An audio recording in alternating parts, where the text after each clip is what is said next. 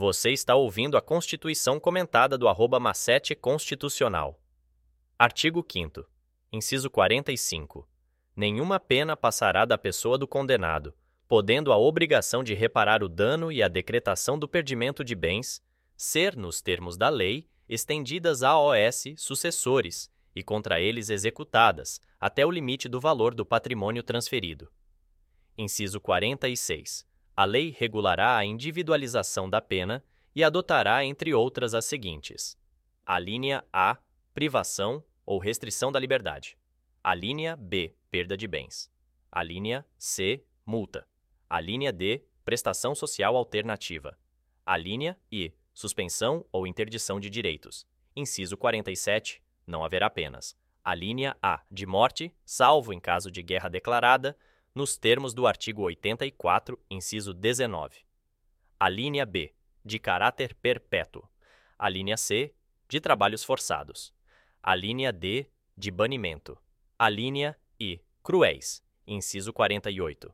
A pena será cumprida em estabelecimentos distintos, de acordo com a natureza do delito, a idade e o sexo do apenado. Nota: Súmulas do STF. Súmula 716 admite-se a progressão de regime de cumprimento da pena ou a aplicação imediata de regime menos severo nela determinada, antes do trânsito em julgado da sentença condenatória. Súmula 719. A imposição do regime de cumprimento mais severo do que a pena aplicada permitir exige motivação idônea.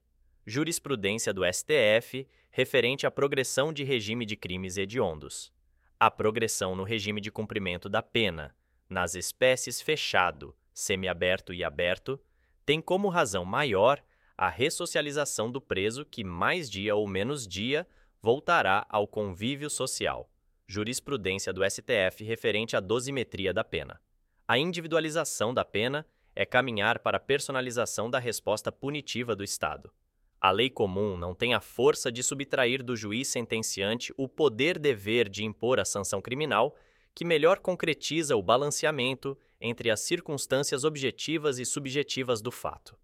No momento da dosimetria da pena, o juiz possui discricionariedade entre aplicar a pena de privação ou de restrição da liberdade do condenado e outra que não tenha por objeto a liberdade física do sentenciado, pois as penas restritivas de direitos são uma alternativa aos efeitos traumáticos, estigmatizantes e onerosos do cárcere jurisprudência do STF referente à progressão no regime da pena.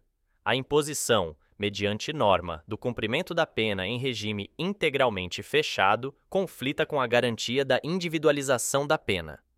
Jurisprudência do STF referente à pena de caráter perpétuo. É inadmissível a pena de inabilitação permanente para o exercício de cargos de administração ou gerência de instituições financeiras por caracterizar-se como pena de caráter perpétuo.